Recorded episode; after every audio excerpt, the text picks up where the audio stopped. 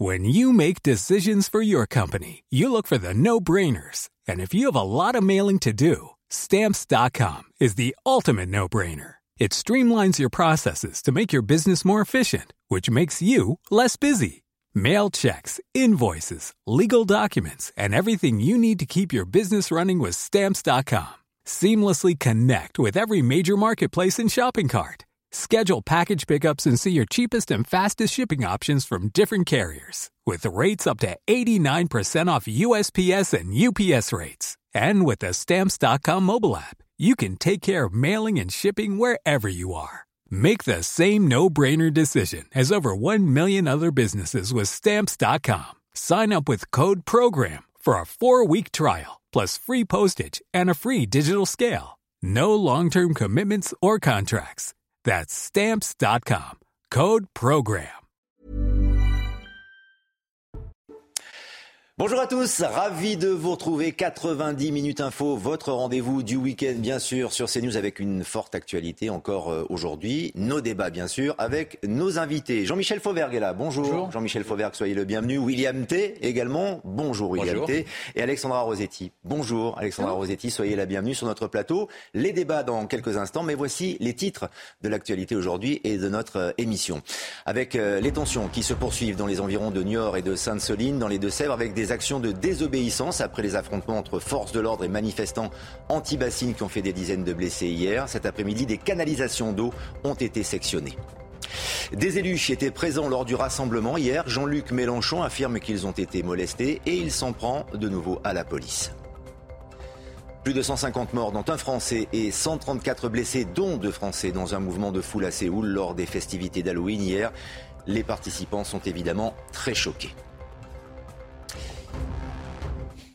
Et nos débats à présent avec euh, l'actualité. Dans les Deux-Sèvres, environ 2000 personnes toujours présentes aujourd'hui à proximité du chantier d'une réserve d'eau destinée à l'irrigation agricole dans ce département. Hier, la manifestation à Sainte-Soline, près de Niort, a provoqué de violents heurts avec les forces de l'ordre. Mathieu Devez, vous êtes sur place et il y a encore d'autres actions de désobéissance civile aujourd'hui.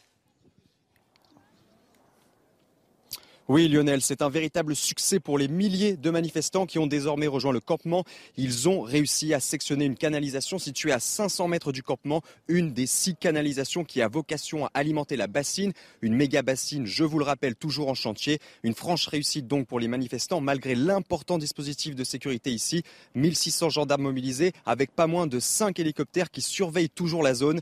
Les manifestants ont donc changé de stratégie. Aujourd'hui, ils ne visent plus directement le chantier. On a vu certains d'entre eux, une centaine avancés groupés, cagoulés, avec des parapluies, sûrement pour éviter d'être reconnus par les hélicoptères après avoir saccagé la, la canalisation.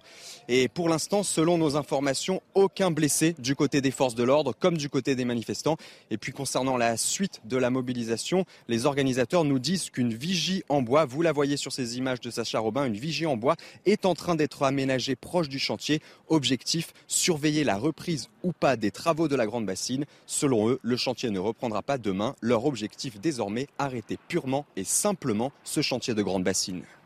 Mathieu Deves, que l'on retrouvera à côté de Sacha Robin en direct tout au long de notre émission pour prendre des nouvelles, car très vraisemblablement, comme hier d'ailleurs, on l'a vécu dans cette émission, il va y avoir une graduation, une montée en puissance, très vraisemblablement, des, manifestants, avec déjà un, un premier acte d'action incivile, mais qui est totalement euh, condamnable, c'est-à-dire couper une canalisation avec, euh, avec une scie, euh, Jean-Michel Fauvergue, c'est euh, judiciairement euh, condamnable. Bah, On D'autant peut, on que. peut les arrêter pour ça. Euh, oui, oui, de- tout à fait, c'est pénal, mais, mais ce, qui est, ce qui est choquant quand même, c'est qu'il coupe une canalisation et, et, et l'eau, et, et l'eau qui, est un, qui est une denrée rare et précieuse, et que c'est que, que normalement les militants écologiques sont censés protéger, euh, est en train de. de, de, de, Bah, Ils- symboliquement, ils ont l'impression que la réserve d'eau est en train de se vider, puisque c'est contre ce chantier qu'ils luttent. Certes, certes, mais bon, il y a- voilà. Et puis, euh, quand, quand j'entends le mot euh, franche réussite euh, sur des actions de, de ce type-là, c'est toujours, euh, euh, c'est toujours un peu choquant dans, dans- dans ce domaine-là. On se demande ce qu'ils sont en train de, de rechercher. Enfin, on le sait, ce qu'ils sont en train de rechercher, c'est, la désobéissance civile, comme ils le disent, sur des actions de ce type-là. On en a parlé. euh, à plusieurs reprises. bon, aujourd'hui, on, on, constate quand même qu'il n'y a pas d'affrontement direct avec les forces de l'ordre. Euh, ce qui est déjà un, progrès dans ce domaine-là. On a néanmoins, Jean-Michel Fauvergue, des gens, des Black Blocs qui sont encore présents, puisqu'ils sont cagoulés, on les reconnaît avec leur tenue noire, mais également, pour l'instant, apparemment, les forces de l'ordre n'ont pas ordre de les arrêter, mais on a vu un hélicoptère de gendarmerie tourner autour de cette manifestation, mhm. mais pour l'instant, pas d'intervention. Mais il peut y avoir une intervention si d'aventure ça venait à se, tendre, se tendre encore une fois. Les dispositifs sont, sont prêts, ils sont sur place. Effectivement, l'observation des hélicoptères est importante. Euh, les gendarmes auraient pu utiliser les, les drones, mais vous savez que euh, depuis que le Conseil constitutionnel a statué là-dessus et les a, les a interdits dans la, dans la loi sécurité globale, euh, ça a été autorisé après, mais avec un certain nombre de conditions. Et eh bien plutôt que des drones qui euh, euh, qui polluent moins, qui sont moins chers, et, eh ben, on utilise des hélicoptères de la gendarmerie nationale, ce qui me semble assez assez en, toute en toute illogique. Euh, voilà. Bon, il y a, y, a, y a, cette, il y a ces, ces, ces hélicoptères là qui sont en observation et effectivement qui renseignent les, les gendarmes mobiles qui sont au sol. Euh, pour euh, tout, tout, type d'action. Et effectivement, je pense que si les, si les manifestants euh, s'approchent des, des, des, des, points tenus par les, par les gendarmes mobiles, et eh bien à ce moment-là, il y aura des heurts. voilà, bien sûr, parce qu'on on rappelle en effet que hier, Alexandra Rossetti, il y a eu de nombreux blessés, une cinquantaine chez les manifestants, une soixantaine chez les gendarmes, notamment 22 sérieusement. Tout ceci est tout de même assez inquiétant, puisqu'on a le sentiment que tout est ouvert, tout est, libre pour toutes sortes de manifestations quand on a quelque chose à dire et qu'on veut le faire passer en force. Oui, alors tout à fait. Je remarque que M. Mélenchon, ne parle pas justement des, blessés euh, côté force de l'ordre. C'est bien dommage qu'il n'en dise pas un mot. Moi, je me suis demandé que faisaient des députés dans une manifestation interdite. Parce que pour moi, un élu, euh, bah, il vote les lois et puis ensuite, bah, il doit être exemplaire et, euh, dans, le, dans, leur application. Donc si euh, le préfet ou le sous-préfet interdit une manifestation, c'est sans doute qu'il a de bonnes raisons. Je ne crois pas que dans notre pays, on soit privé de manifester. la présence des Black Blocs démontre que sans doute il, avait, il ou elle avait des, informations. Donc je, ne m'explique pas la présence des, députés. En fait, il, y a une zone, il y a une zone grise. On a un petit peu enquêté ces dernières heures. Il y a une zone grise. Les manifestants et donc les politiques, notamment de la France insoumise, qui se sont rendus par solidarité sur place dans les Deux-Sèvres, sont sur un terrain privé qui a été loué jusqu'à mai prochain. Et sur ce terrain privé, ils peuvent faire finalement légalement ce qu'ils veulent. C'est pour ça qu'on les a retrouvés avec leur écharpe hier dans ce rassemblement, mais qu'ils n'ont pas participé à la déambulation et éventuellement aux exactions. Ce qui fait dire que, à Jean-Luc Mélenchon, en effet, que les politiques, les élus, ont été euh, concernés par euh, les actions des, forces de l'ordre alors qu'ils étaient dans leur, bon droit. C'est pernicieux, hein je suis d'accord, c'est une zone grise. Mais en tout cas, c'est ce que, ce que dit Jean-Luc Mélenchon, dont on va voir le tweet, le tweet dans quelques instants. Mmh. Voilà pour la petite. Parce qu'on dépense un peu, c'est plus la question du droit. C'est, on sait très bien que tous ces gens-là euh, passent leur temps à pousser les, habitants à, faire des manifestations, à être dans la désobéissance civile. Mmh. Donc. Euh, leur présence n'est pas vraiment étonnante. Vous la voyez, Justin, vous voyez le message de Jean-Luc Mélenchon, Manif Pacifique, qui parle de celle d'hier contre les bassines. Une nouvelle fois, trois députés frappés et aspergés de gaz lacrymogène. Il cite les euh, députés, bien sûr, et il pose cette question une police républicaine? Point d'interrogation. Donc déjà, c'est la gendarmerie qui intervient, c'est pas la police. Précisons-le quand même pour que les choses soient claires. Oui, et je vous fais réagir et après William T. On est en zone, euh, on est en zone gendarmerie, c'est la gendarmerie, mais c'est pareil. Je veux dire, euh, Mélenchon. Oui, euh, c'est les forces de l'ordre. C'est les forces de l'ordre, bien hmm. évidemment, et tout le monde est solidaire dans ce domaine-là. Mais Mélenchon, son, il, a, il a une, une, véritable haine, un vrai problème contre contre la police nationale d'une manière générale, la police nationale, gendarmerie nationale. Je sais pas à quoi c'est dû. Peut-être ça remonte à la petite enfance. Il faudra enquêter. Je sais pas trop. mais à chaque fois. Euh, il est sur ce thème-là, c'est son thème à lui. Euh, euh, il, faut, il, faut, il faut rappeler et il rappelait tout le temps qu'il a déjà été condamné. Ce monsieur a été condamné par les tribunaux. Euh, et, euh, et il, est, il, est, sur ce thème-là. La police tue. Euh, voilà, il a, il a, une vraie haine sur la police. Bon, il faut à un certain moment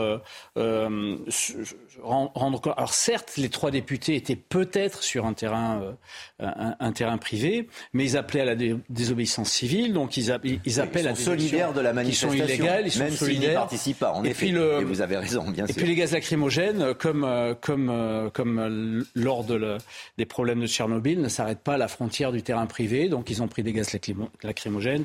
Bon, ça, débouche les bronches. C'est, quelquefois, c'est voilà. Non, mais c'est, c'est du grand n'importe quoi. Ce que, ce que dit aujourd'hui ça fait beaucoup parler. Mélenchon, c'est du grand n'importe quoi. Politiquement, ça fait beaucoup parler. Et, et on le voit, je, je dirais, il capitalise pas, pas là-dessus. On aura l'occasion peut-être de parler d'un nouveau sondage. Oui. Il perd des points dans, la dans sondage. il est en train de chuter. Il est, je veux dire, il, il lutte pour sa survie en, avec des, des, choses comme ça. Quoi. Oui, c'est un sondage six mois après la présidentielle. On en parlera un petit peu plus tard. On reste sur ces déclarations et les réactions. Et je vais vous céder la parole, William T. Mais d'abord, je vous fais écouter sur ce sujet euh, l'intervention de François-Xavier Bellamy, qui était euh, député, qui est le député européen de, des Républicains, mais qui était l'invité du grand rendez-vous CNews Europe 1 Les Échos ce matin.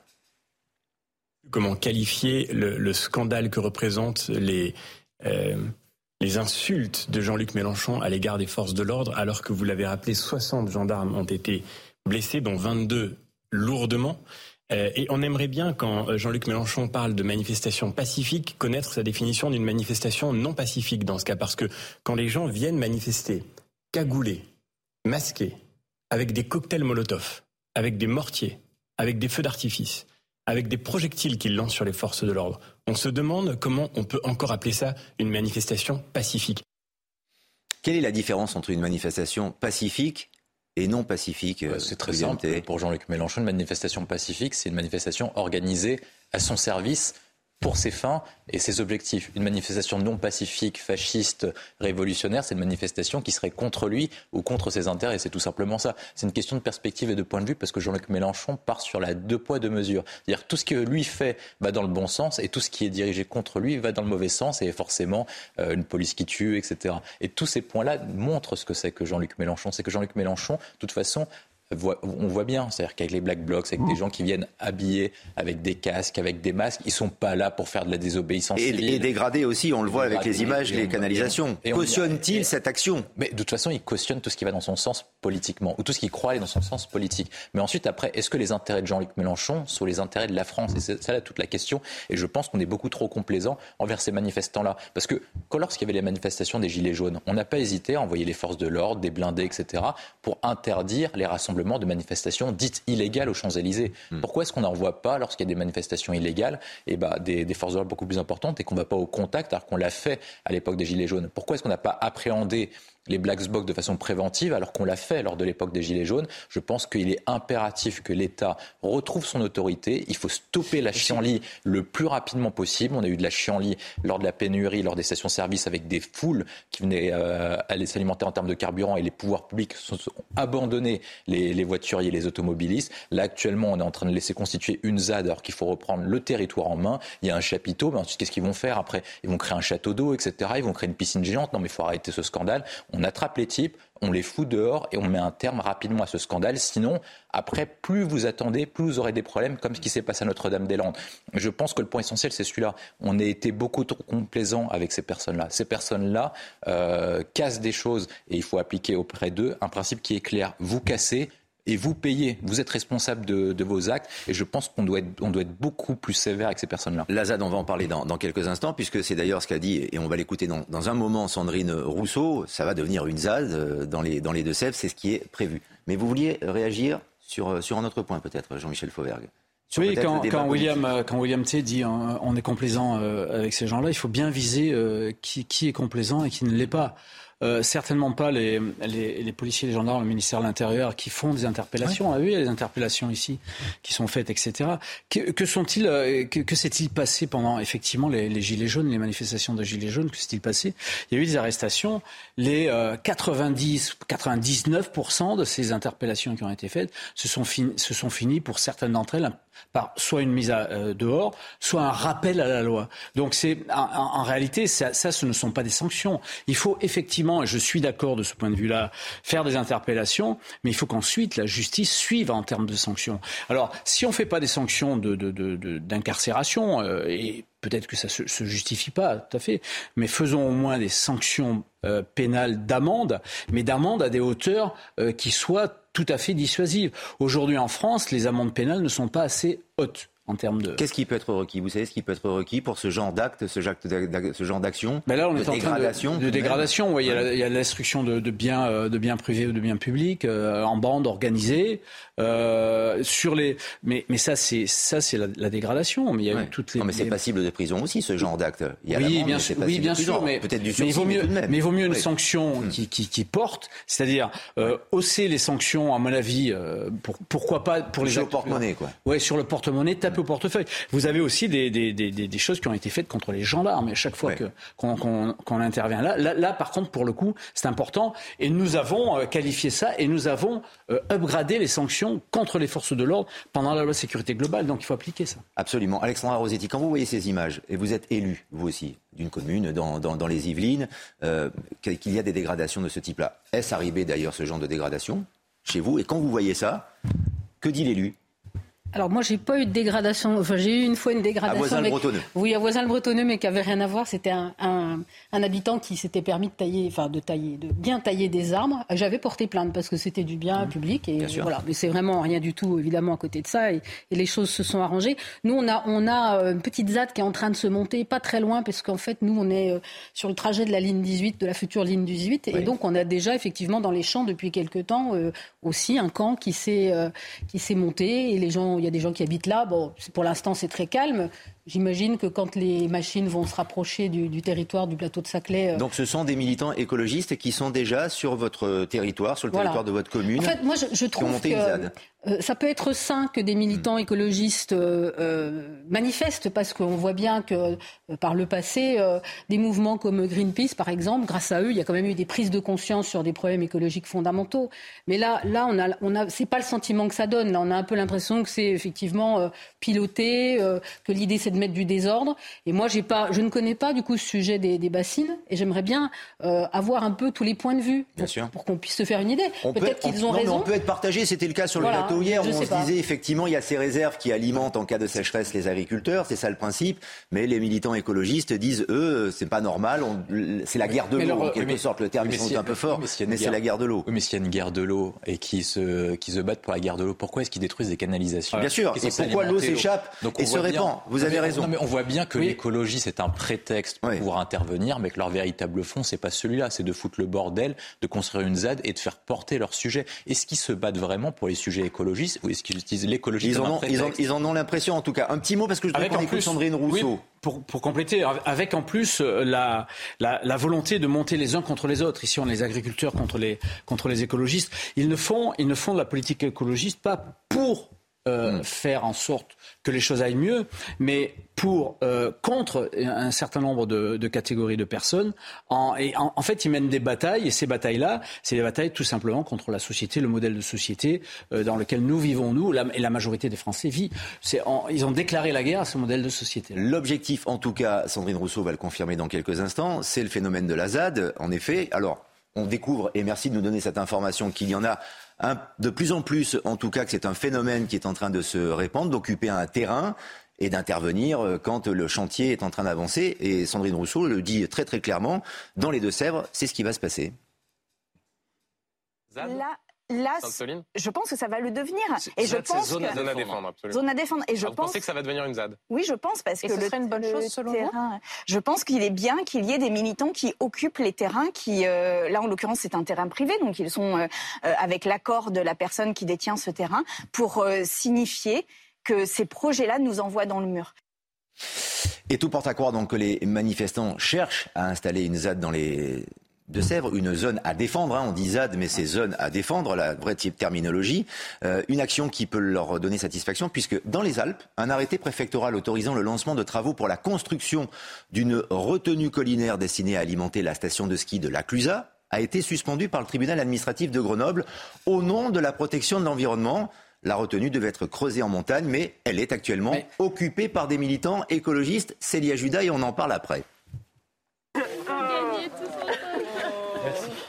L'heure est aux félicitations sur le plateau de Beauregard. Les militants écologistes savourent leur victoire. Les luttes en général, c'est souvent tellement d'énergie pour si peu de victoires.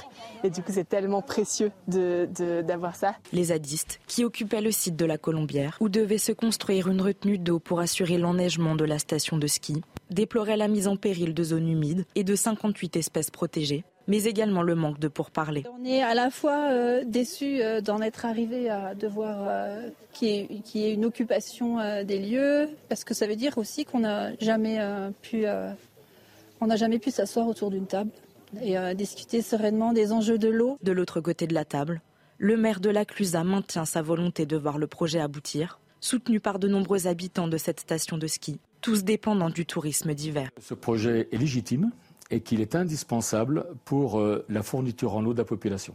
Dans 10-20 ans, on aura un besoin crucial en eau, on en a déjà besoin et ça n'enlèvera pas ce besoin. Donc euh, on, va, on va continuer de tout faire pour que, pour que cette retenue se fasse. Face à cette situation de justice, la mairie compte se pourvoir en cassation.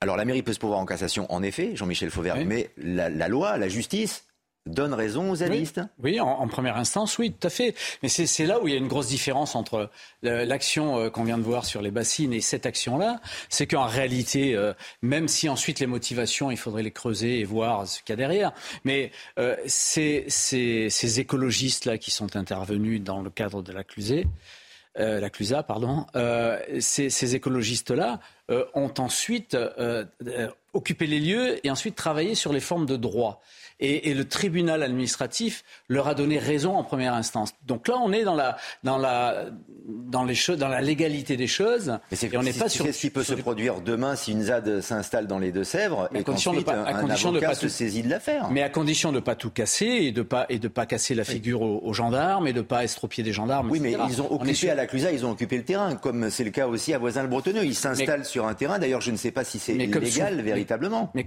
euh, euh, s'installer sur un, sur, légal les gens qui sont installés sur votre commune, ils sont pas sur ma commune, hein, ils sont à côté, mais c'est à peu près pareil. Bah non, pas forcément. C'est pas légal. Donc on pourrait intervenir. Vous pourriez d'ailleurs, vous en tant qu'élu, demander à la police, aux forces de l'ordre, d'intervenir pour leur demander de partir. Ah, alors, c'est pas toujours aussi simple que ça, hélas. Euh, nous, on le vit par exemple sur un sujet différent, mais aussi d'occupation illégale avec les gens du voyage.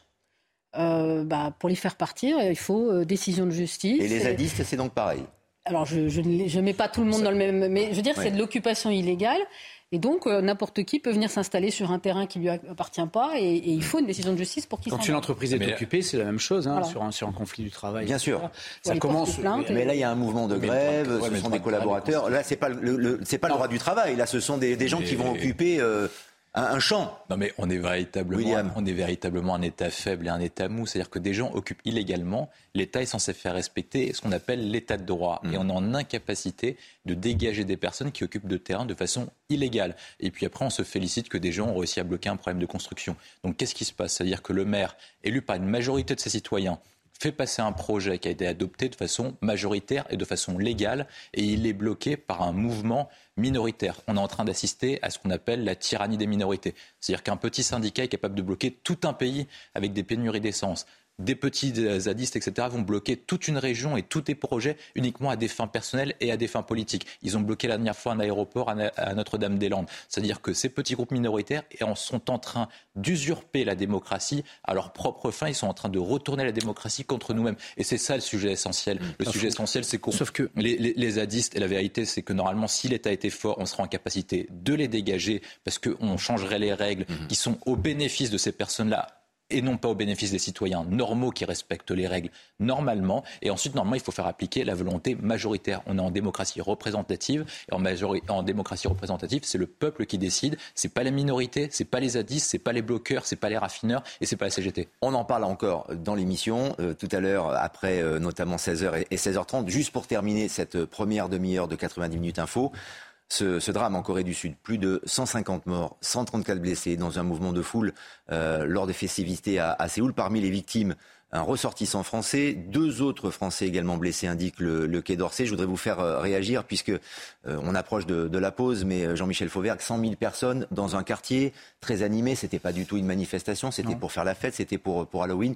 Ça fait un tout petit peu peur Ça se passe en Corée, mais ça peut se passer demain chez nous, euh, les Jeux Olympiques de 2024 euh, à Paris, euh, avec des centaines de milliers de personnes au bord de la Seine. C'est la problématique des mouvements de foule, qu'elles soient spontanées, comme, comme là, ou que, ce soit une manifestation sportive ou une manifestation tout court. la problématique des mouvements de foule fait qu'à un certain moment, quand il y a une prise de panique et quand il y a, il y a des choses particulières, on l'a vu sur des matchs de foot euh, en France. On l'a vu très récemment sur un match de foot en c'est aux Philippines, je crois. Ou en Indonésie. En Indonésie, où il y a eu euh, plus de 100 morts. on le voit là, où il y a plus de 100 morts. C'est la problématique de, de, ces foules-là. Je, je, souligne quand même que, euh, pour l'instant, à date, aujourd'hui, hein, je dis bien aujourd'hui, ce type de, choses n'est pas arrivé en France et n'arrive pas en France. Parce que la, gestion des foules est un peu différente. Bon, en tout cas, euh, on voulait juste euh, s'arrêter un tout petit peu sur, sur ce moment et vous dire qu'on se retrouve dans quelques instants dans 90 minutes info. On évoquera notamment la thématique de se faire justice un phénomène qui semble prendre de l'ampleur en France, comme à Rouen, où ce père de famille a roué de coups à un adolescent, l'agresseur sexuel présumé de sa petite fille. A tout de suite.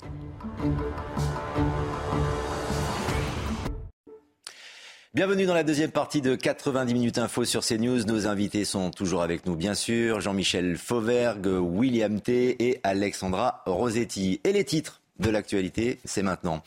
Avec euh, environ 2000 personnes toujours présentes aujourd'hui à proximité du chantier d'une réserve d'eau dans les Deux-Sèvres, avec des actions de désobéissance civile. Hier, vous le savez, la manifestation à Sainte-Soline, près de Niort, a provoqué de violents heurts avec les forces de l'ordre. Alors qu'un père de famille s'est fait justice lui-même en frappant l'agresseur de sa petite fille, l'idée de la loi du talion circule de plus en plus en France. Après les policiers ou encore les pompiers, ce sont à présent les médecins de SOS médecins qui sont agressés. C'est le cas à Melun, dont le cabinet est fermé ce week-end. La manifestation contre euh, la méga bassine de Sainte-Soline, euh, la suite avec ces violents heurts qui ont éclaté hier entre les forces de l'ordre et les opposants à la construction d'une retenue d'eau pour euh, l'irrigation agricole. Aujourd'hui, donc, d'autres actions ont lieu dans ce secteur. Vous l'avez vu, vous le voyez également sur ces images avec des canalisations, notamment, qui ont été dégradées. On en parlait tout à l'heure avec nos, nos, invités. Juste un petit mot, peut-être, William T, sur ces dégradations et sur la graduation, la montée en puissance des non pas des violences, mais en tout cas des tensions qui peuvent subsister encore entre les manifestants et les forces de l'ordre, que pour l'instant, ça a été bien expliqué par Jean-Michel Fauvert euh, tout à l'heure, mais qui pour l'instant, qui pour l'instant n'interviennent pas, les forces de l'ordre. C'est à peu près, vous avez différentes manifestations depuis le début du quinquennat Hollande en 2012 sur une des sociologies similaires. Vous avez eu à l'époque les Nuits debout qui manifestaient contre les lois de travail d'El Khomri. C'est toujours à peu près pareil. C'est-à-dire qu'au début, ça a une apparence pacifique.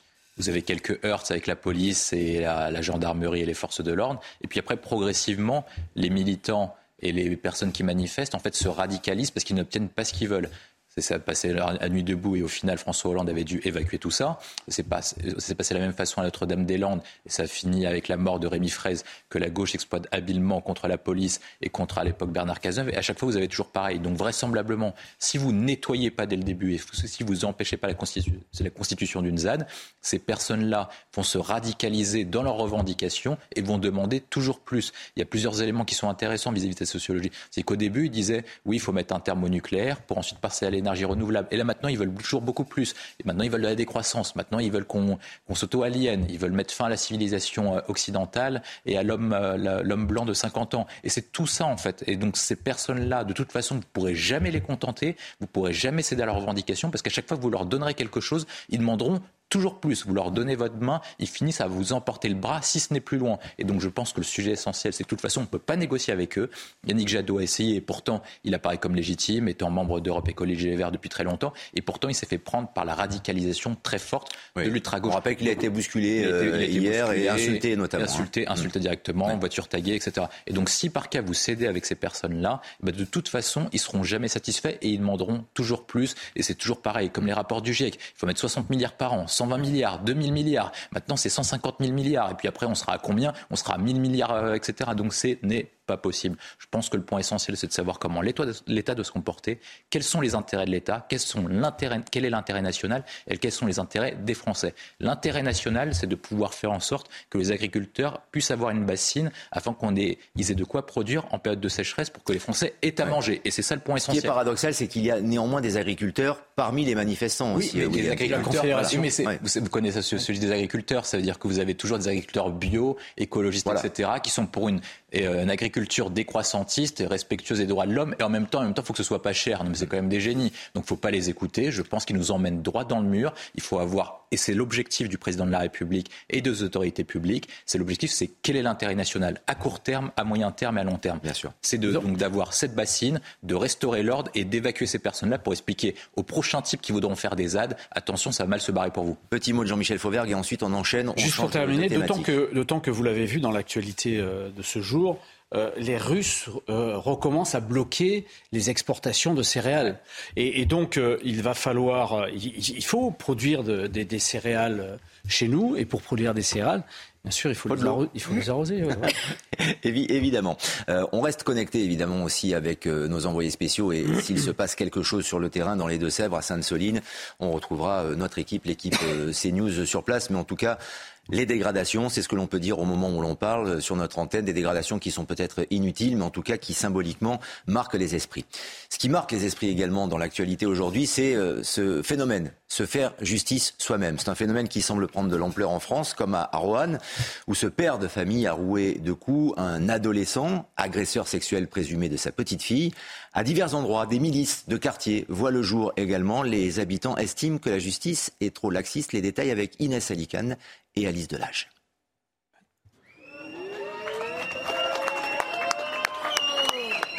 C'est sous les applaudissements de ses soutiens que le père de la petite fille agressée est sorti du tribunal. Un soulagement pour son avocat. je ne peux pas nier, d'ailleurs euh, mon client ne, ne, les nie pas, il y a des violences, c'est certain. Maintenant, dans un contexte très très particulier, un père de famille pour sa fille, a procédé à l'arrestation. Il a un peu perdu son sang-froid, mais je pense qu'il y en a d'autres à sa place qui auraient perdu le sang-froid de la même façon. Ces phénomènes sont de plus en plus récurrents, comme à Lyon ou encore à Nantes, après le meurtre d'une femme. Une milice de quartier s'est créée, très active sur les réseaux sociaux. Elle publie des vidéos de ses rondes citoyennes. Une bonne initiative pour ce porte-parole de la police qui en appelle à la prudence. Intervenir soi-même déjà, euh, c'est dangereux. Donc il faut appeler la police et euh, faire en sorte que la police vienne procéder aux interpellations. Les voisins vigilants, c'est surtout de signaler des comportements. Ça n'est pas ni de procéder à des interpellations, ni d'aller euh, tabasser une personne qui serait interpellée. Un sentiment d'insécurité de plus en plus partagé. 81% des Français estiment que la justice est trop laxiste selon un dernier sondage de l'Institut CSA. La justice est trop laxiste, c'est ce que disent les Français. Selon ce sondage, Jean-Michel Fauvergue, néanmoins, se faire justice soi-même est puni par la loi. C'est répréhensible également. Oui. Oui, pourquoi c'est puni par la loi? Parce que justement, on a mis en place la loi et quelque chose d'important dans notre pays et dans tous les autres pays qui s'appelle la justice, justement pour prendre encore en compte au niveau sociétal, au niveau de la société, pour prendre en compte l'ensemble de ces problèmes-là et de les régler au niveau de la société. Et de les régler de manière euh, euh, démocratique avec, euh, en entendant les deux parties, etc. Mais qu'est-ce qui se passe aujourd'hui? La problématique, c'est que aujourd'hui, il y a, de, il y a, y a ce, ce, phénomène de régulation que la, que la justice doit, doit, doit prendre en compte n'existe plus. Pourquoi? Parce que peu de peines ou des peines qui ne correspondent pas du tout à la réalité, qui sont euh, au, qui, flottent euh, au-delà de, ce que les citoyens attendent. Et quand euh, il, y a des, peines qui sont prononcées et qui, ressemblent à des peines, elles sont détricotées par, l'application des peines et en particulier juste l'application des peines.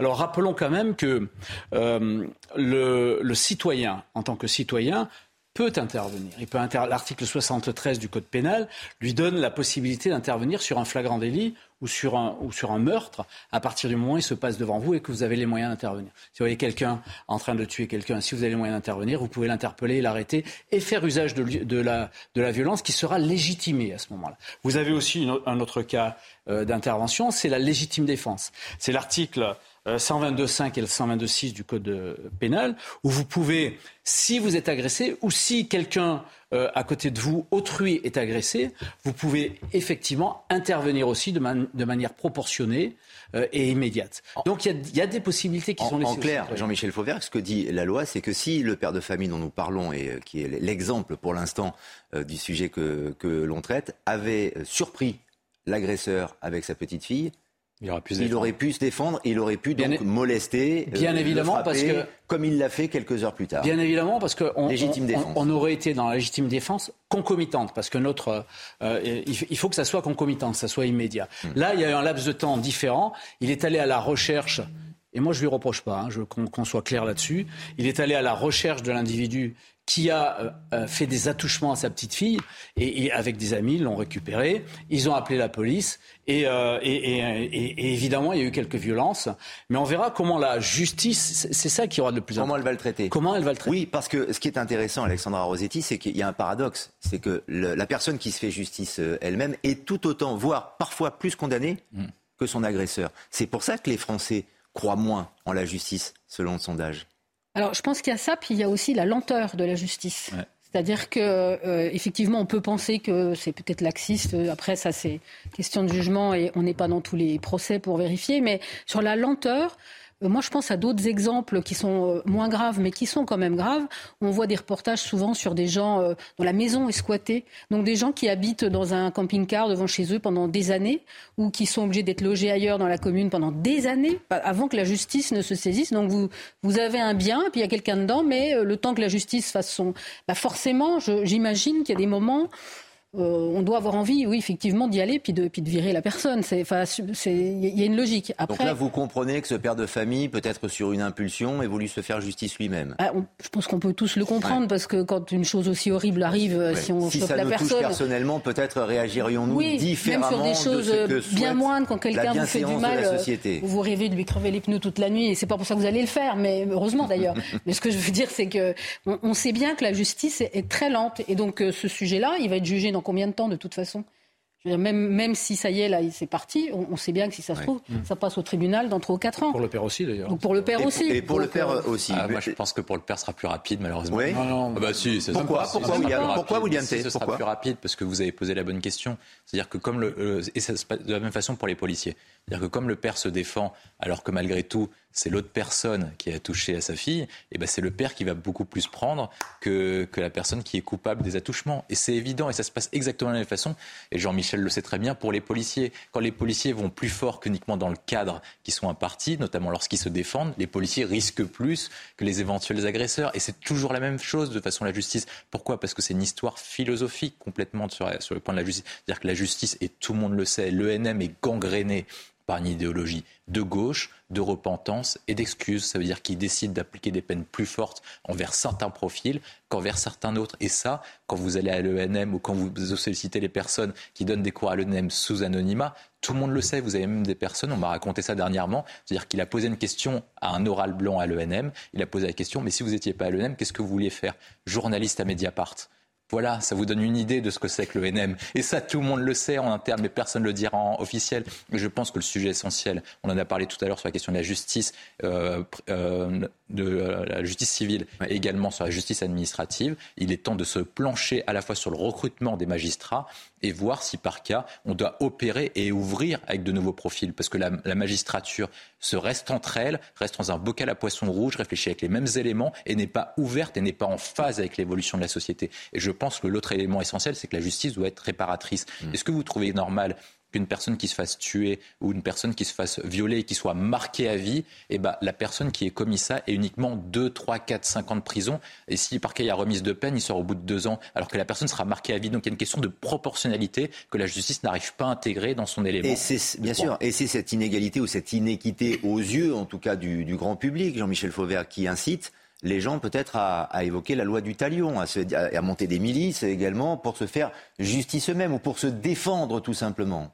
C'est pas la première fois d'ailleurs qu'on a. Euh, alors, on peut l'appeler milice si vous voulez, mais des patrouilles de, de citoyens responsables. On l'a vu à Stalingrad à un certain moment euh, euh, sur la vente du, du, crack, quand le crack était à Stalingrad, etc. etc. Euh, c'est hum, à partir du moment, et je le répète, et moi j'en suis persuadé, parce que la sécurité du, du, du français et du citoyen qui n'est pas français mais qui vit sur notre pays, elle dépend de deux ministères, le ministère de l'Intérieur et le ministère de la Justice. À un certain moment, euh, si euh, vous passez votre temps à arrêter des bandits, euh, et, à leur faire des procédures, euh, y compris sous l'autorité des magistrats du parquet ou du siège, qui eux font bien leur job. Mais si à un certain moment ils ne sont pas condamnés, et, ou alors ils sont condamnés, mais la, la, la, la peine n'est pas exécutée. Et plutôt que d'avoir une, exécution des peines, il y a des aménagements de peine qui font que le gars ressort dehors. Et eh bien à ce moment-là, toute la construction démocratique que vous avez euh, dans, dans, notre société est mise à bas pour ça et pour autre chose. Et donc euh, aujourd'hui, là où on en est, et, ce qui arrive aujourd'hui, et moi je n'en fais pas le reproche à ce, à ce monsieur-là. D'ailleurs, il s'est pas fait justice.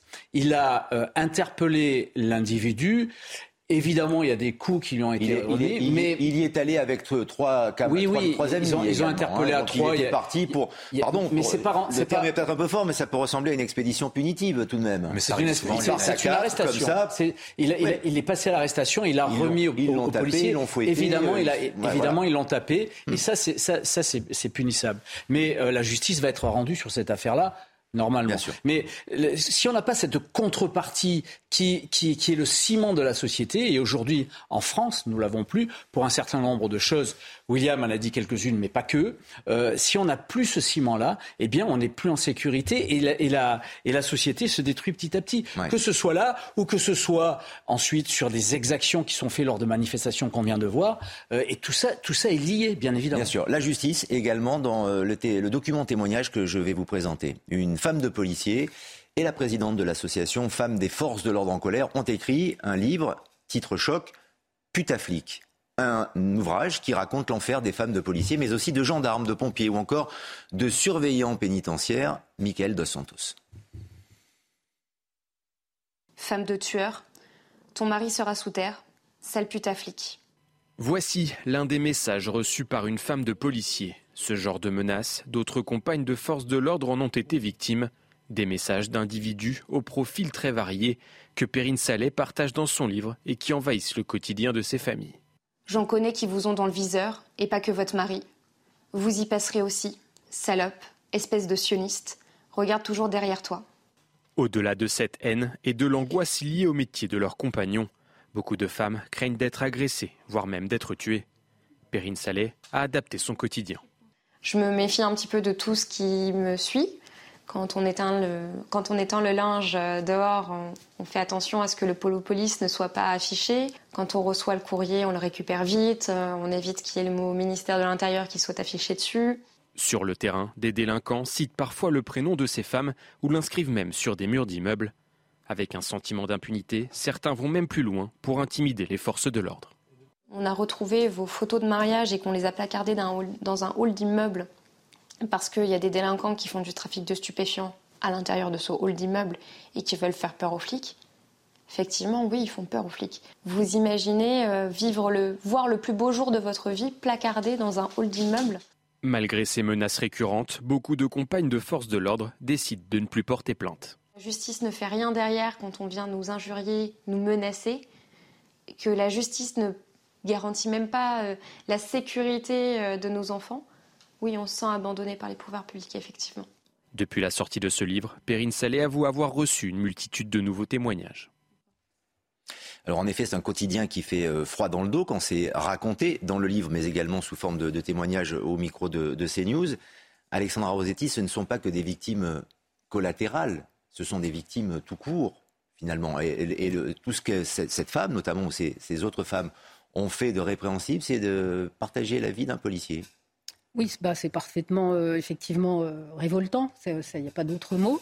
Euh, moi, ce que je constate, c'est que c'est quelque chose qui, qui, gangrène notre société. Là, on parle des, femmes de policiers, mais combien de fois on parle, on parle d'élus aussi ou de professeurs Bien sûr. J'allais vous poser la question. Les élus, très régulièrement, enfin, très régulièrement, fréquemment sont soit insultés, voire molestés. C'est arrivé. C'est surtout, moi, moi, ce qui me frappe le plus, parce que moi, à mon mon petit niveau, j'ai pas de, de soucis de cet ordre-là. Quoique je connais euh, des policiers qui euh, cherchent à déménager parce que euh, ils ont peur là où ils habitent, parce qu'il y a le dealer en bas et qu'ils ont peur pour leur et famille. Parce qu'on sait qu'ils sont policiers. C'est, à mon avis, c'est eh un petit peu global.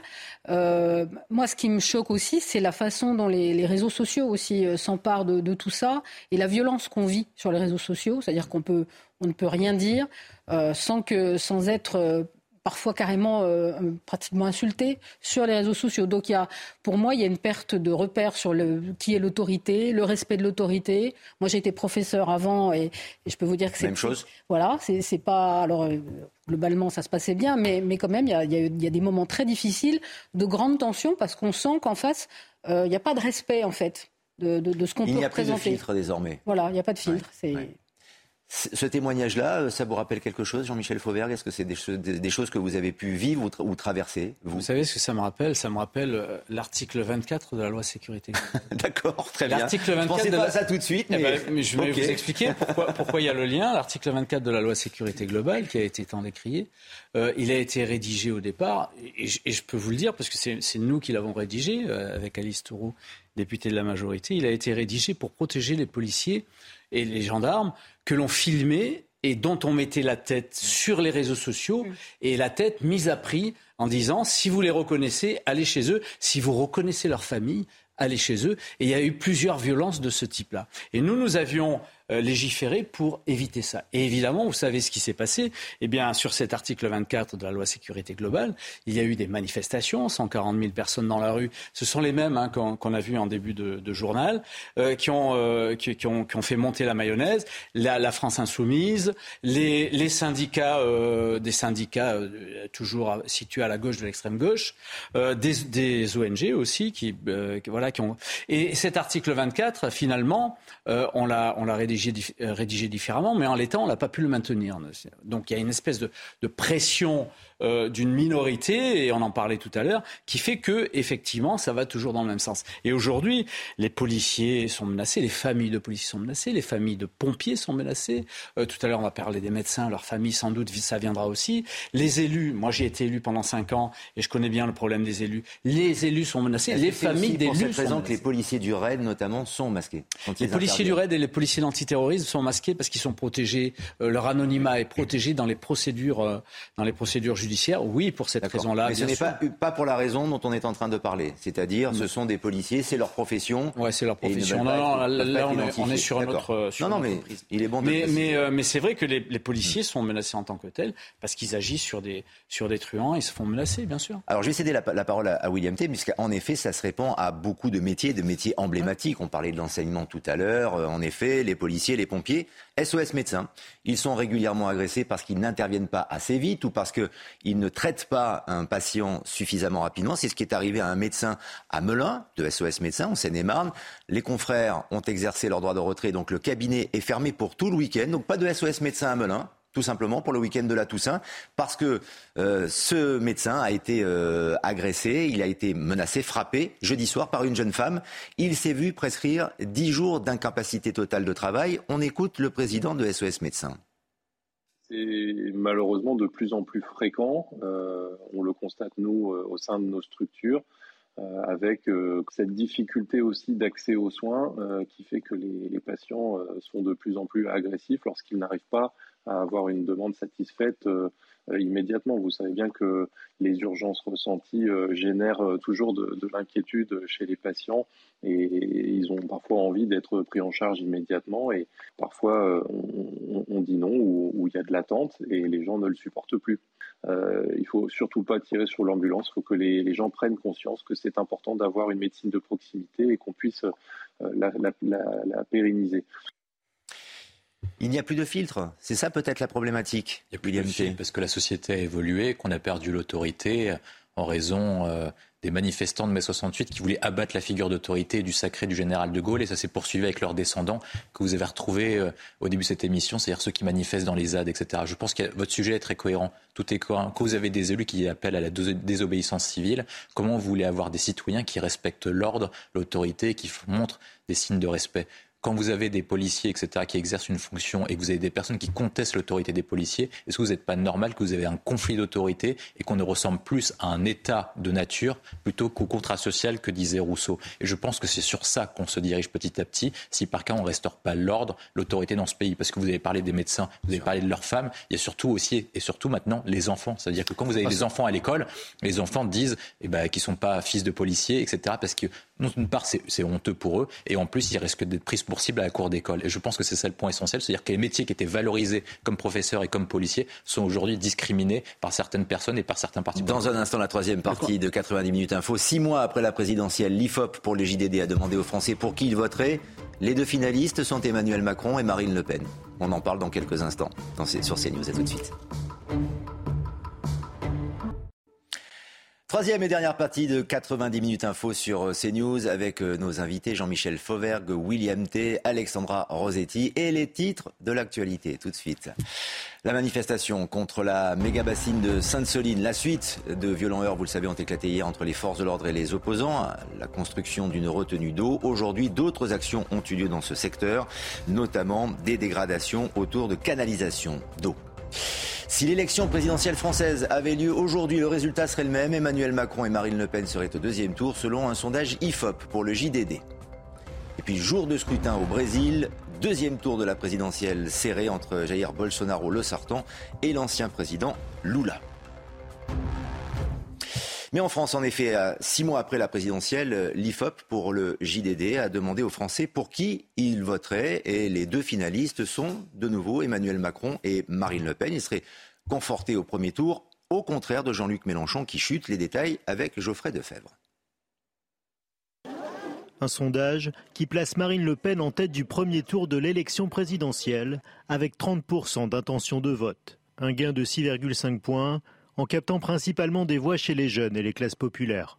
Avec une inflation en hausse, la présidente du groupe RN à l'Assemblée progresse largement auprès des salariés, captant 34% de cet électorat.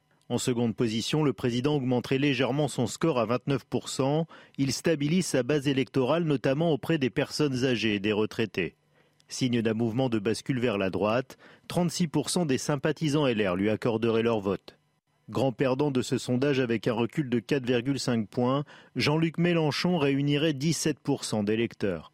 Cette baisse s'expliquerait par sa stratégie radicale et sa gestion des accusations de violence conjugale portées contre Adria Quatennens. Au second tour, Emmanuel Macron l'emporterait avec 53% contre 47% pour Marine Le Pen.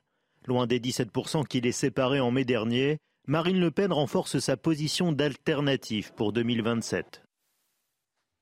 Voilà, sondage comme c'est fait régulièrement par le JDD, six mois après euh, l'élection présidentielle. C'est encore le cas aujourd'hui. On va essayer de décrypter et d'analyser ensemble avec euh, nos, invités sur le plateau. Mais d'abord, Alexandra Rosetti, d'après vous, pourquoi Jean-Luc Mélenchon fait cheat bah, Je pense que c'est euh, dû aussi à la, montée de, Marine Le Pen. Et, lui, je pense que d'abord, il ne s'est pas représenté en tant que député. Et il peine à faire entendre ce qu'il a à dire parce que ça devient. enfin, on voit bien, c'est pas crédible. Et je pense que euh, c'est le signe que les.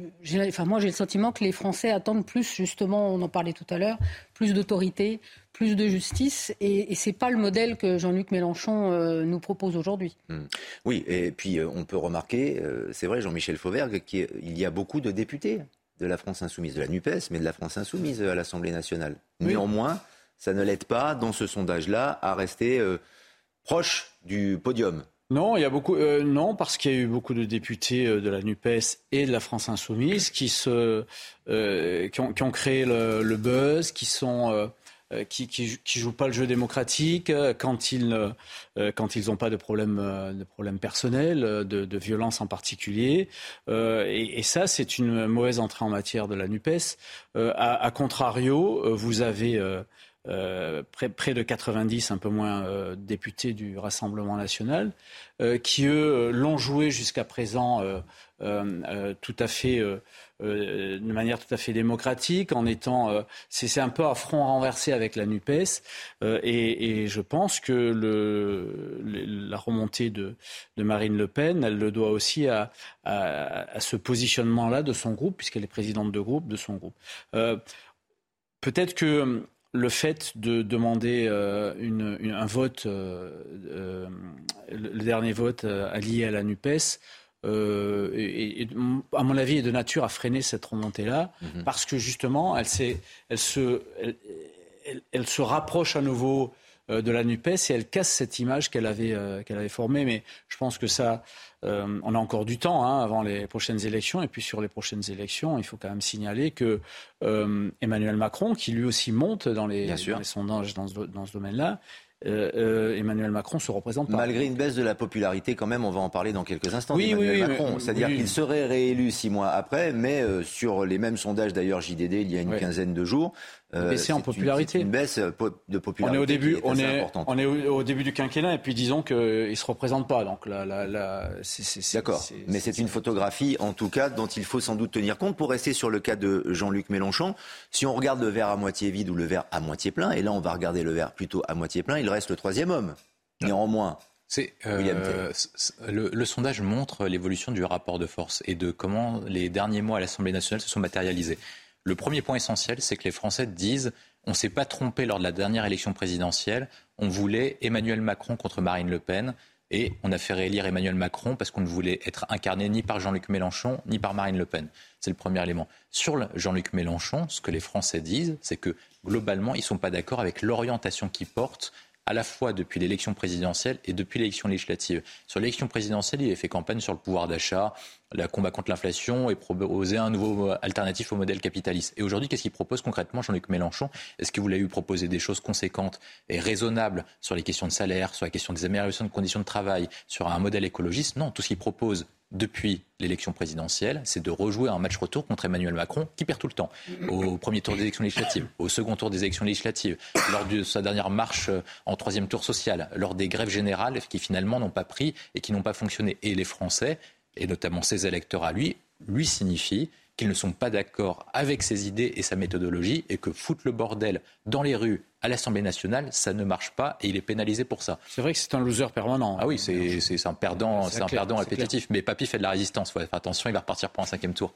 L'autre point, c'est qu'en fait, ça montre que Macron se maintient et que la principale gagnante des derniers mois, c'est Marine, Marine Le, Le Pen. Et malgré tout, malgré l'augmentation, malgré le contexte avec les pénuries sur l'essence, avec l'inflation, etc., on montre une seule chose qui est essentielle, c'est qu'elle a beau monter de façon e- exceptionnelle au premier tour, c'est qu'elle perd toujours contre Emmanuel Macron, quoi qu'il arrive. Exactement. Et alors, ce qui est, euh, enfin, fou, en tout cas, ce qui est, ce qui est, ce qui est notable, euh, Alexandra Rosettis, non, mais ce qui est notable, c'est que Emmanuel Macron serait réélu. Oui, bah, dans un match euh, Marine Le Pen, Emmanuel Macron, c'est pas vraiment étonnant et c'est c'est rassurant aussi parce que euh, que les, le, a- non, mais ce que je veux dire, Alexandra Rosetti, Oui. c'est qu'il y a beaucoup de mécontents actuellement. La baisse de popularité, les manifestations, le message politique également, euh, le fait qu'il y ait euh, beaucoup moins de renaissance pré- présent également à, à l'Assemblée nationale. Mais tout de même, on vote encore Emmanuel Macron. Parce qu'il parce qu'il n'y a pas, d'autres, euh, Voilà. d'autres leaders On qui émergent on en manque fait. D'imagination, de que- je- moi je pense qu'il a, il a, il a un peu éparpillé euh, les autres, euh, les autres partis façon puzzle, hein, comme on dit, Mhm.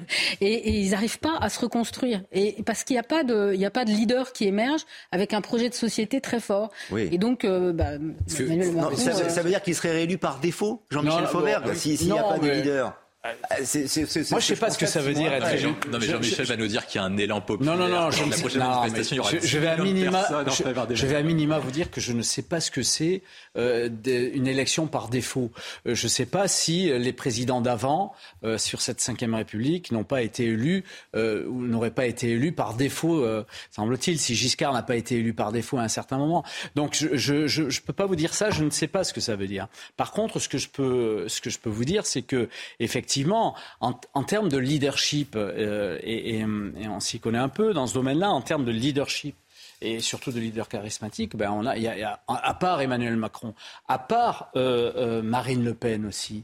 Et d'une certaine manière, ça me fait mal de le dire, mais il faut quand même le dire, à part, euh, à part Mélenchon, Jean-Luc Mélenchon, vous n'avez pas aujourd'hui de leader qui sortent là-dessus. Mais ça va, c'est une, c'est une situation qui est appelée à changer parce que, comme vous le savez, et comme on vient de le dire, euh, Emmanuel Macron ne sera pas candidat puisqu'il sera au bout de ses deux mandats. Et- Et... donc, il va, il va falloir, et les choses vont, euh, les plaques tectoniques vont Est-ce que cela veut dire que la classe politique aujourd'hui, celle de notre quotidien, est dévaluée désormais par rapport aux, moi, je aux trouve grands que présidents, aux grands chefs d'État, aux grands politiques du passé Le, le sondage ne vous donne pas une prévision pour la prochaine élection présidentielle. Jean-Michel l'a rappelé, Emmanuel Macron n'est pas candidat. Oui, oui, bien Par sûr. contre, ça vous donne un rapport de force et plusieurs éléments à tirer. Ça veut dire que même les électeurs d'Éric Zemmour et de Valérie Pécresse disent en gros, ne vous représentez surtout pas, ça va être une grande catastrophe intégrale en vue de la prochaine élection. Jean-Luc Mélenchon, il signifie, on te soutient encore, mais surtout change de stratégie, sinon tu vas emmener la gauche dans le mur. Et ça montre que par contre, les électeurs du Rassemblement national sont cristallisés autour de Marine Le Pen. Et il y a un autre enjeu, c'est qui va représenter les partis de gouvernement, anciennement PS, LR et donc du coup maintenant la République en marche, à la mesure où il n'y a pas Emmanuel Macron. Et ce que montre ce sondage, Renaissance désormais, c'est-à-dire que ce que montre ce sondage, c'est que les électeurs ne sont pas attachés à l'offre politique de Renaissance, ils sont attachés à Emmanuel Macron et à la personne d'Emmanuel Macron. C'est-à-dire que la personne qui essaiera de coller une image et une étiquette en disant je suis macroniste, c'est moi le successeur, eh ben, il n'aura pas 29%. Si c'était Édouard Philippe qui était testé, il n'aurait pas 29%. Si c'était Gérald Darmanin qui était testé, il n'aurait pas 29%. Et ça veut dire par conséquent que Marine Le Pen va faire vraisemblablement terminer en tête au premier tour lors de la prochaine élection présidentielle, si ça continue comme ça, avec un tel climat social, économique, régalien, etc. Et que maintenant, l'objectif du suivant, d'un parti de gouvernement LR, PS, LREM, c'est d'arriver deuxième pour affronter Marine Le Pen et que le match est complètement ouvert.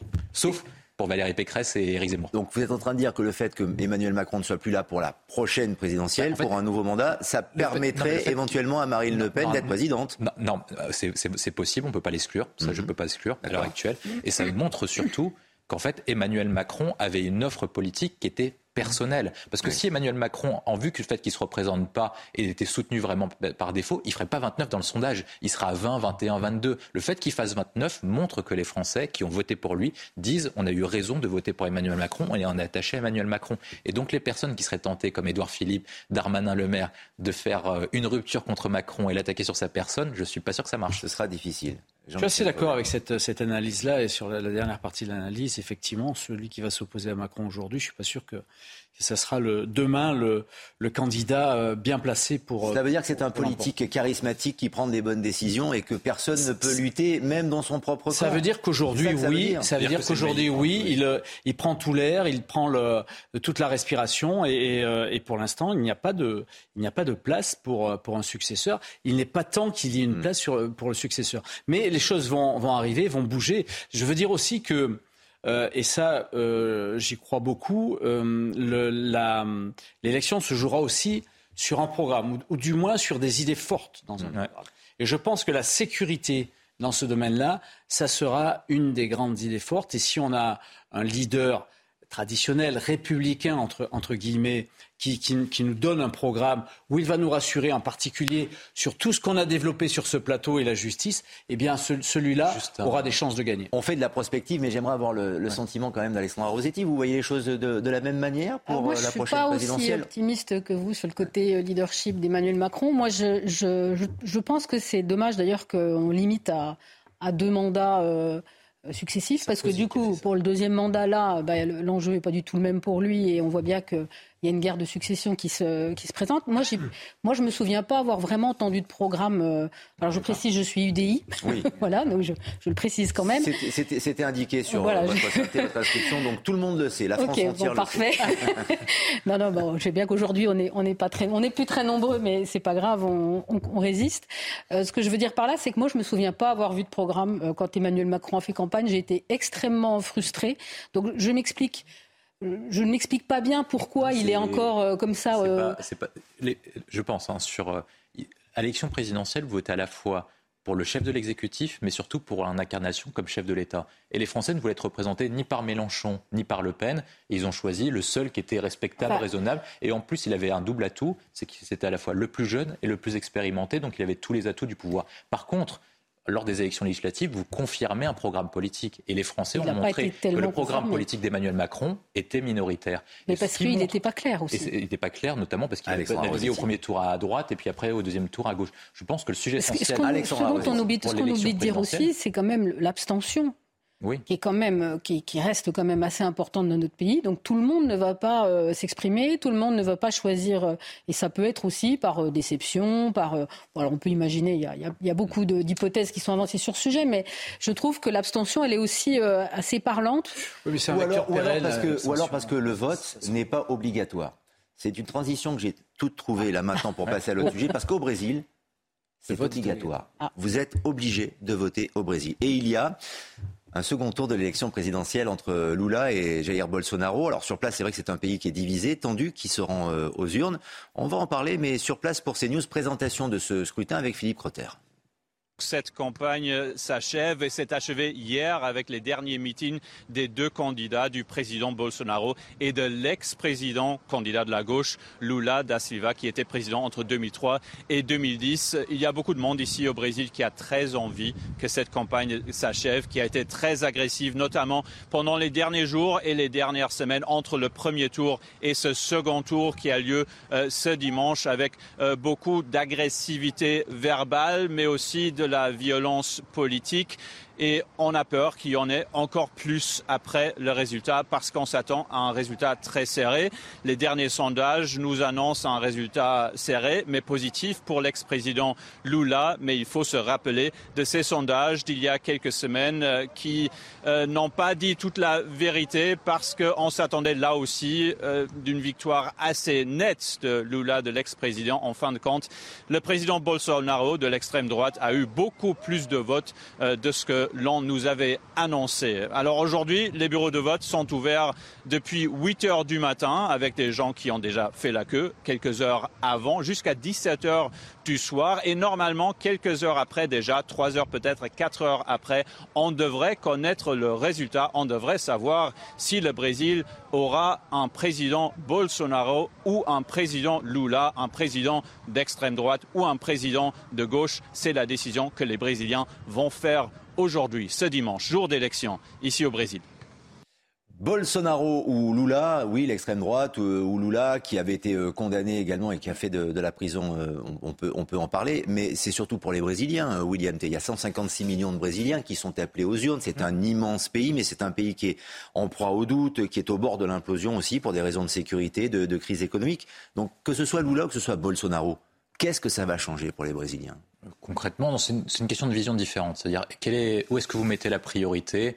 Euh, je ne dis pas qu'ils ont des programmes complètement différents et qu'ils sont complètement similaires non plus. Hein. C'est que si vous pensez que votre problématique est plutôt sociale, vous allez plutôt voter Lula, notamment c'est les électeurs populaires du Nord-Est, etc., les électeurs ouvriers et les habitants de la favela qui ont voté euh, Lula pour des questions économiques et sociales pour une question de répartition des richesses, etc., euh, protection écologique de l'Amazonie. Si vous pensez que votre sujet essentiel, c'est la sécurité, c'est pour ça qu'en termes de répartition des votes, euh, Bolsonaro est plus fort dans le sud, dans les grandes villes, etc., notamment pour, parce qu'il y a des vrais problèmes de sécurité. Et ben, si vous pensez que le problème, c'est la sécurité, euh, la religion, la civilisation, et dans le sens dans lequel va votre pays, ils vont plutôt voter Bolsonaro.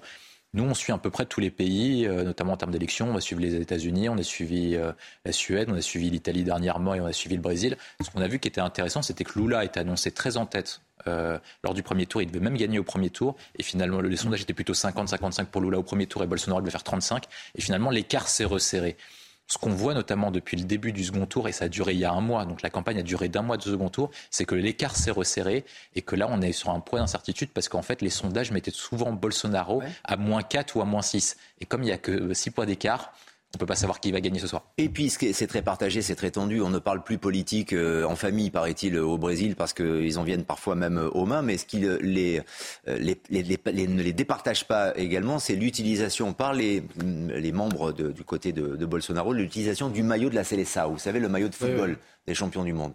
Les partisans de Bolsonaro portent ce maillot extrêmement symbolique. C'est un petit peu, Jean-Michel Fauvert, comme si au deuxième tour de l'élection présidentielle en France, dont on a parlé tout mmh. à l'heure, le maillot de l'équipe de France de foot championne du monde était porté par euh, les partisans de Marine Le Pen ou d'Emmanuel Macron. Mmh. Ça fait débat quand même. Oui, bien sûr que ça fait débat. Euh, je ne sais pas si on verra ça en France. Euh, j'espère que le maillot de l'équipe de France. Le maillot est détourné là-bas en tout cas. Et les couleurs, et les couleurs de notre drapeau appartiennent à tout le monde. Et, je ne suis pas persuadé qu'on verra ça en France. Mais, mais là-bas, c'est très important. Et effectivement, c'est un camp qui sait, qui euh, attirer ce, ce, ces, ces couleurs-là. Euh, hum, et, et, on voit d'ailleurs, il, y, a des prises de position de, de, de joueurs euh, très connus pour euh, Neymar pour Bolsonaro notamment et Rai ancien joueur pour Lula. Tout à fait. Donc, mais, non, mais c'est des, carrément des meetings politiques qu'ils tiennent. Hein. Bien évidemment, mais le, le foot, le foot au Brésil, bah, c'est pas à vous que je vais l'apprendre avec la, la, la culture. C'est une religion. Du foot que vous avez, oui. Le foot au Brésil, c'est une religion et c'est une religion qui est une religion pacifiste. Parce que euh, moi, un petit, un petit, euh, je fais un petit aparté. J'étais euh, directeur de la police en, en, en, Guyane à la Coupe du Monde et on avait les Brésiliens euh, qui euh, on avait beaucoup de Brésiliens en Guyane française et euh, qui à la mi-temps euh, à la mi-temps commençaient à, féliciter et, et, donc on n'a pas eu de problème d'ordre public. C'est une religion pacifiste. Mais ce que je voudrais vous dire sur la sur l'analyse qui a été faite, c'est plutôt moins une analyse sur l'extérieur. Est-ce que quel est le meilleur président quel, quel serait le meilleur président pour nous pour nous Français, pour nous Européens, euh, on, on, sait que Bolsonaro est, est tourné vers les États-Unis. Euh, Lula euh, est plus européiste. On a, on a, on a plus de, de, de chances de, de, renouer des rapports avec le Brésil. C'est important. Vous savez qu'on a Bien 800 sûr. kilomètres de frontières frontière, oui. avec le Brésil. Et, et, et, et ça, c'est à suivre de ce point de vue-là. On saura ça demain matin à peu près avec le décalage horaire qui est le président président sortant pour les deux, hein, de toute manière, soit entre Lula, soit entre Bolsonaro. Merci de nous avoir accompagnés. Merci à, tous les trois. Cette émission s'achève. Dans un instant, Patrice Boisfer qui va évidemment parler dans quelques instants de l'actualité. C'est un peu le fil rouge de ce week-end, de ce qui se déroule dans les Deux-Sèvres actuellement, euh, près de, Niort, avec euh, les manifestants autour euh, de, de ce chantier de réserve d'eau destiné à l'irrigation agricole dans ce département, avec des dégradations, des canalisations notamment qui ont été dégradées et l'eau qui est en train de s'échapper. Vous le voyez sur les images à Sainte-Soline nous retournerons donc sur CNews dans quelques instants.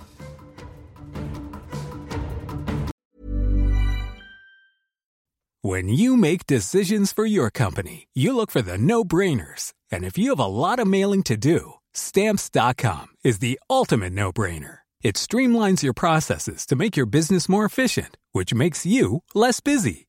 Mail checks, invoices, legal documents, and everything you need to keep your business running with Stamps.com.